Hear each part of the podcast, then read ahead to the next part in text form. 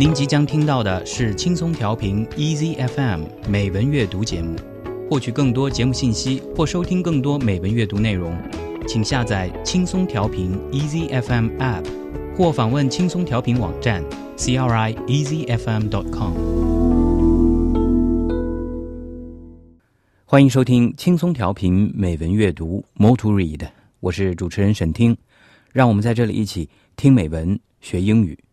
先来听今天的 Daily Quote：抬头仰望，低头静听。Daily Quote。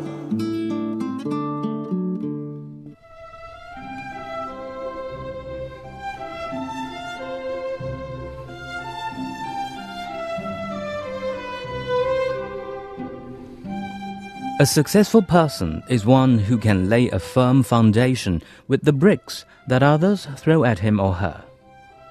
David Brinkley 一个成功者懂得将别人投掷过来的石头当做砖块来建造牢固的地基。戴维·布林克利。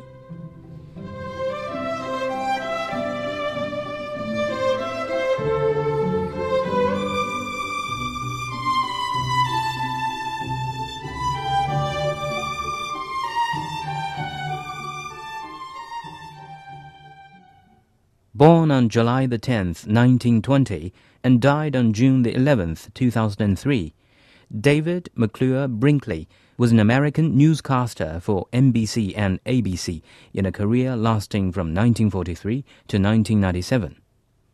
From 1956 through 1970, he co-anchored NBC's top-rated nightly news program, The Huntley Brinkley Report, with Chet Huntley, and thereafter appeared as co-anchor or commentator on its successor, NBC Nightly News, through the 1970s. In the 1980s and 1990s, Brinkley was host of the popular Sunday This Week with David Brinkley program and a top commentator on election night coverage for ABC News. Over the course of his career, Brinkley received 10 Emmy Awards, 3 George Foster Peabody Awards, and the Presidential Medal of Freedom. He wrote three books, including the critically acclaimed 1988 bestseller Washington Goes to War, about how World War II transformed the nation's capital. This social history was largely based on his own observations as a young reporter in the city.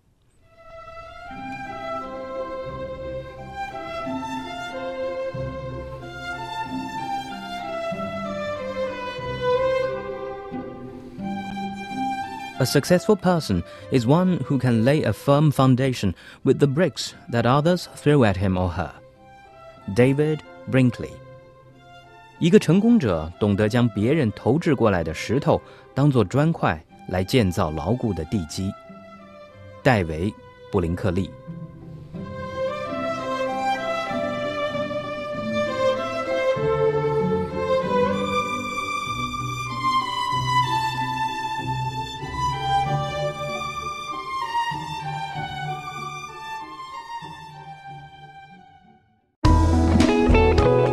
感谢您收听来自轻松调频 Easy FM 的美文阅读节目。